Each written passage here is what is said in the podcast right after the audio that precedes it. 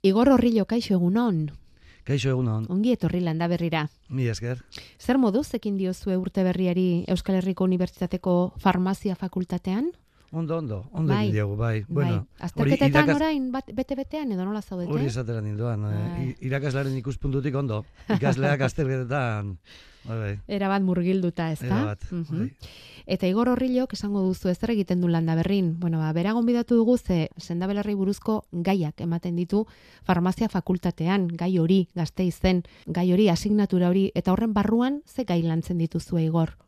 Ba, berez, gure ikasgaiak daukalako izen, nahiko pomposoa edo berezia, farmakognosia dauka izena. Farmakognosia. Bai, hau farmaziako graduan ematen den ikasgai bat da, eta berez bertan lantzen duguna da jatorri naturala daukaten sendagaiak aztertzen ditugu.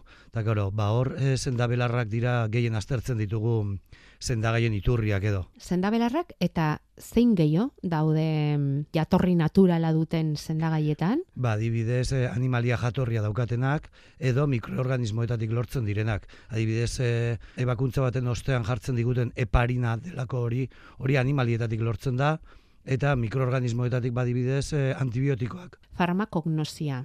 Oso ondo, eta zenba kurtxotan ematen da hori, zenba denboraz? Hori e, laugarren mailan ematen da soilik eta ba, normala da e, gizarteak os, asko ez ezagutzea ze hau farmaziako graduan ematen den ikasgaia da. Sendabelarrak ez dira bestelako graduetan aztertzen, ez behintzat guk ematen ditugun moduan. Da, guk azken finean ematen ditugu sendabelarrak sendagaiak osatzeko erabiltzen diren enean. Hau da ikuspuntu zientifikotik soilik. Ah, hortara iritsi nahi genuen. Hortara iritsi nahi genuen igorze. Beti loztu izan dira, ez da, sendabelarrak herriakintzarekin, baina ez horren beste zientziarekin nola orduan sendabelarrak farmaziako ikasketetan, ikasketa eta zientifikoetan eta unibertsitatean. kontutan izan behar dugu, lehenik eta behin, sendabelarrak historikoki gizartearekin ba, guztiz lotuak egon direla. Gizarteak gizarte denetik sendabelarrak erabili izan ditu sendagai gisa. Eta ba, e, pasadan mendearen e, erdialdera arte edo geneuzkan e, baliabide bakarrak ziren. Sendabelarren erabilera gaur egun ere guztiz frogatua dago hainbat alorretan. Hala ere, tradizionalki herriak erabili izan dituen e, baliabideak izan da, baskotan nahaztu egiten da. Eta Bai. badirudi, sendabelarren e, erabilera ba, e, eztabaidan dagoela. Ez dago eztabaidan, guztiz frogaturik dago.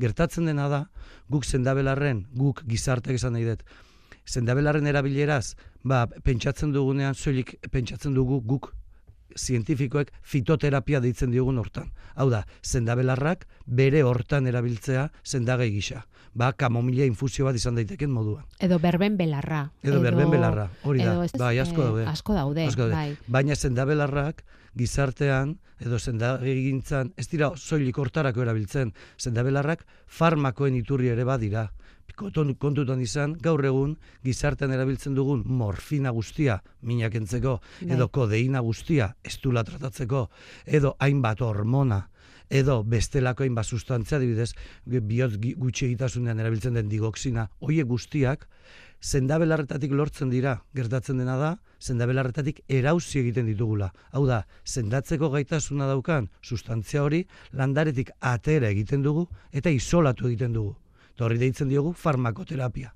Hau da, guk sendagai gintzan erabiltzen ditugun osagai aktiboak ez ditugu zailkatzen beraien jatorriaren arabera. Baina kontutan izan behar dugu, hoietariko asko eta asko jatorri naturala daukatela. Gertatzen dena da, ez dela sendabelarra bera erabiltzen, ez digulako bermatzen, ba segurtasun nahikoa. Isolatu behar izaten ditugu, baina jatorriak naturala izaten jarraitzen du. Landare bati erausten zaio, zein landareri eta zer erausten zaio? Bai, adibide, bat. jarriko dizut. Bai, Nik Ikaslei jartzen didan adibidea. bai, Guk basoetan aurkitzen dugun kukupraka, bai. kanpai moreak dauzkan Bai. landare hortan horren ostoetatik ateratzen da digoxina deitzen den sendagai bat. Eta hori erabiltzen da bihotz gutxi egitasunantzat. Hau da, bihotzak ez daukanean nahikoa indar bere kabuz odola banatzeko, ba hartzen dugu digoxina hori indarre emateko E, helduetan edo adinduetan erabiltzen dena. Berez, sustantzia hori nahiko toksikoa da. Ez badegu ematen dosi neurtu baten. Orduan, guk erabiliko bagenu ostoa zuzenean, hori izango litzateke fitoterapia. Infusio gisa hartuko bagenu. Baina ezin da erabili ba, toksiko izan daitekelako. Aldiz, guk erabiltzen duguna, da digoxina. Dala bere osagai aktiboa. Isolatu egiten dugu eta piluletan hartzen dugu. Mhm. Orduan, berez, iturria zendabelarra da, baina ez dugu zendabelarra zuzenean erabiltzen. Eta zenbateraino erabiltzen dira sendabelarrak eh, farmakologian? Zendabelarrak, ba, orduan, guk farmakognosian aztertzen ditugu, zendabelarren erabilera zuzena, hau da fitoterapia. Ez, ba, kamomile infusio hartzeak daukan eraginkortasuna, eta hori ere frogatua dau. Gertatzen dena da, fitoterapiak daukan erabilera gaur egun zendagai gisa erabiltzen dugu, soilik gaixotasun harinak edo ertainak tratatzeko. Inorren buruan ez dakabitzen, ba epilepsia baten tratamenduan zendabelarrak erabiltzea. Zergaitik, zendabelarrak daukaten edukia, zendagaitan daukaten edukia aldakorra dalako. Guk ezin dugu, zendabelar bati ezin diogu agindu, ba, paracetamol bosten miligramo ekoizteko. Ja. Berak ekoiztiko du alduena. Horren, guk kontrolatu ezin dugu nenean, ezin dugu erabili gaixotasun larrien tratamendurako. Horren, erabiltzen dira normalean gaixotasun harinak tratatzeko. Eta gaur egun zendabelarrak batez ere aurkitu dute beraien lekutxoa, beraien nitxoa, ba bestelako sendagaiek erabili ezin daitezkene. Adibidez, antiinflamatorioak, ibuprofenoa, oso eraginkorra da minak entzeko. Baina mil kroniko baten tratamenduan ibuprofena egunero, egunero, egunero hartzeak eragin desira gaitza dauzka, ba, ultzera bat izan, eragin dezake edo bestelakoak. Kasu horietan adibidez, zendabelarrak oso eraginkorrak dira eta gainera epeluzera erabil daitezke. Gertatzen dena da, beraien minak entzeko almena ez dala ibuprofeno daukan Bezain bezain potente. ez? Hori da. Vale, vale. Baina bai, badaukate berain lekua. Bai. Eta kasu askotan hasi dira gomendatzen. Gertatzen dena da, sendagai, eh, sendagileek ez daukatela formakuntza konkretu bat eh, sendabelarretan. Orduan ez dituzte ez dituzte agintzen, ba, bere sendagileen formakuntza hortan sendabelarrak ez direlako sartzen. Zer, zer esan nahi duzu? Farmazia fakultateaz aparte, medikuntza fakultatean ere sendabelarren gai hau eman beharko litzatekela? Ez dakit, zenbateraino. ez dakit, zenbateraino. Ze hori da bestea, azkenean, Baina, fa, em, barkatu, eh? botikak, botikak errezetatzen dituena eta botikak nola hartu eta zer hartu esaten duena medikua da. Bai. Eta medikuak, medikuak ze harreman dauka sendabelarrekin. Medikuntzan gaur egun e, sendabelarrekiko ze ikuspegi dago. Ba, berez beraiek ez dute jasotzen formakuntzarik. Jakin badakite, badirela sendabelar batzuk eraginkorrak direnak. Eta badire senda, sendagia, nik ezagutzen ditut, sendagia asko, ba, ematen dituztenak sendabelarrak, segurtasun profiliona daukatelako, eta gizartean ere, ba, gero eta onartuagoak direlako edo, gizartearen onarpen maila asko handitu delako, ez? Baina beraien dakiten da sendabelarrei buruz, ba, beraien interesagatik lortutakoa da, beraien eh, graduan, ez dute horren inguruan formakuntzari jasotzen. Bueno, Igor Horrilorekin ari gara, bera mm, Euskal Herriko Unibertsitatean Gasteizen dagoen farmaziako fakultatean sendabelarren gaia ematen duen irakaslea da. Eta Igor hemen askotan hitz egin izan dugu sendabelarrei buruz, mm, bueno, ba, landaberriko alor bat ere badelako, ezta? Ba, baina beti nabarmendu izan dugu mesede bezalaxe ez badira ongi erabiltzen sendabelarrak kaltere egin dezaketela eta hori ere garbi eduki behar da. Bai, noski.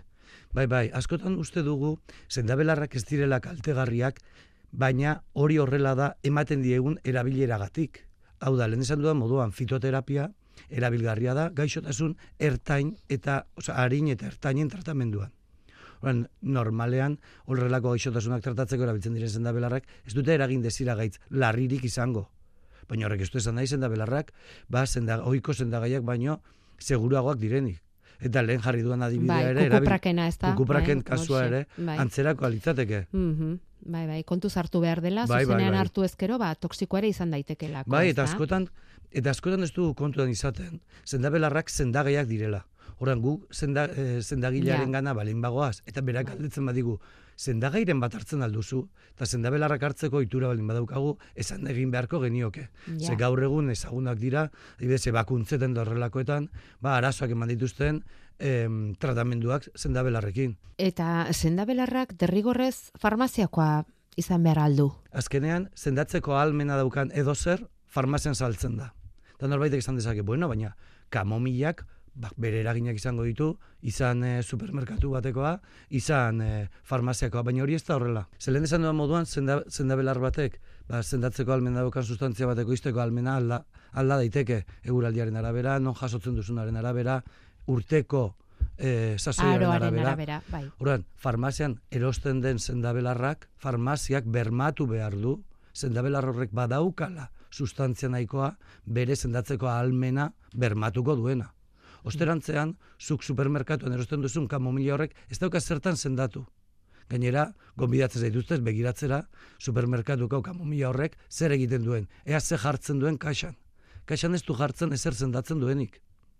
Ezin dio erreferentzia egin, sendatzeari berari. Ze bestela farmazian saldu beharko litzateke. Aldiz, farmaziakoak, farmazian saltzen denak bermatzen dizu, ba, lortu nahi duzun eragin hori izango duela. Igor, eta nola hartzen dute ikasle gazteek sendabelarren gai hau? Ba, zieran, bueno, izena bera nahiko pomposoa da, eta beraiek badakite sendabelarri ja, bueno, buruz dela. farmakognosia esan ezkero, ba. Bai, Bueno, hor non bai gelditzen dira sendabelarrak ez.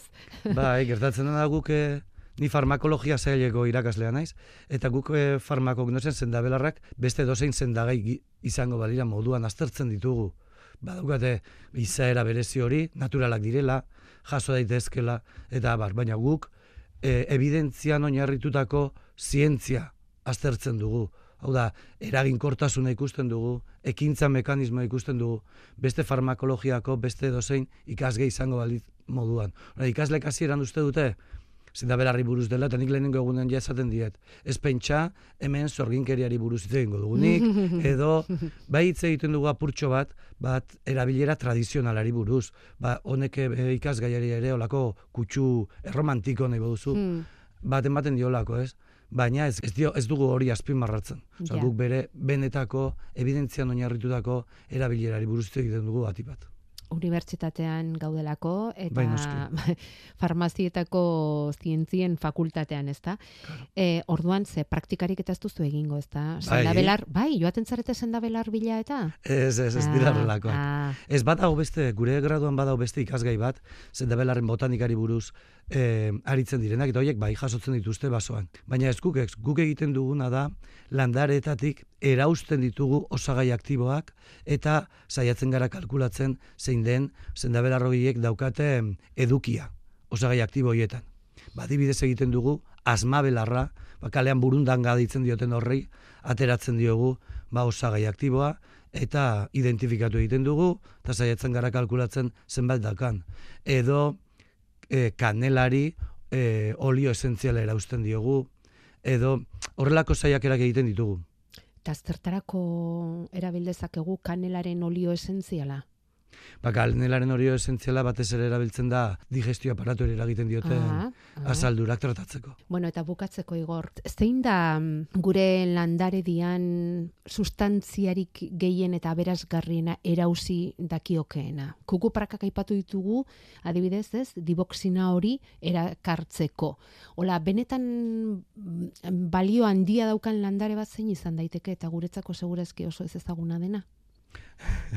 Aberatsa. Zaila da aukeratzen, zaila da aukeratzen. Bueno, ba, esaitzazu bat. gaur egun, baina gaur egun e, sekulako mm, balioa, ez balore, balio ekonomikoa, baina benetan eraginkortasun oso altua erakutsi duena, oso ondea erakutsi duena da milazuloa.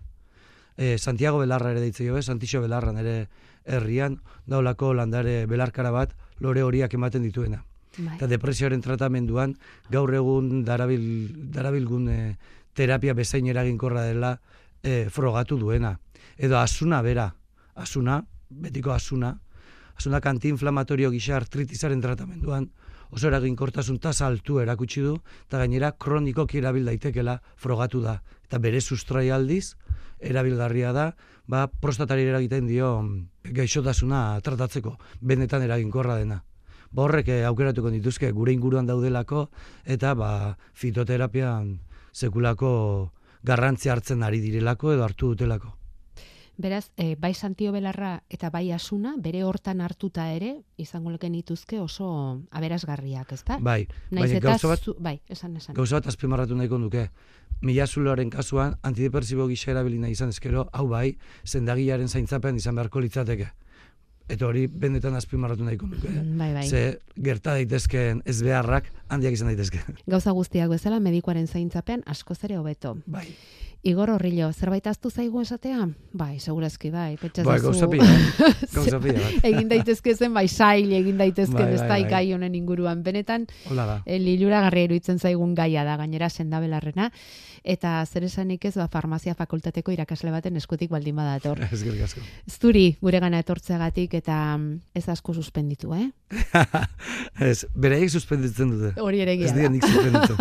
bueno, eskuzabal xamarra izan zaitez. Bai, izango naiz. Hori behintzat. Aldetan.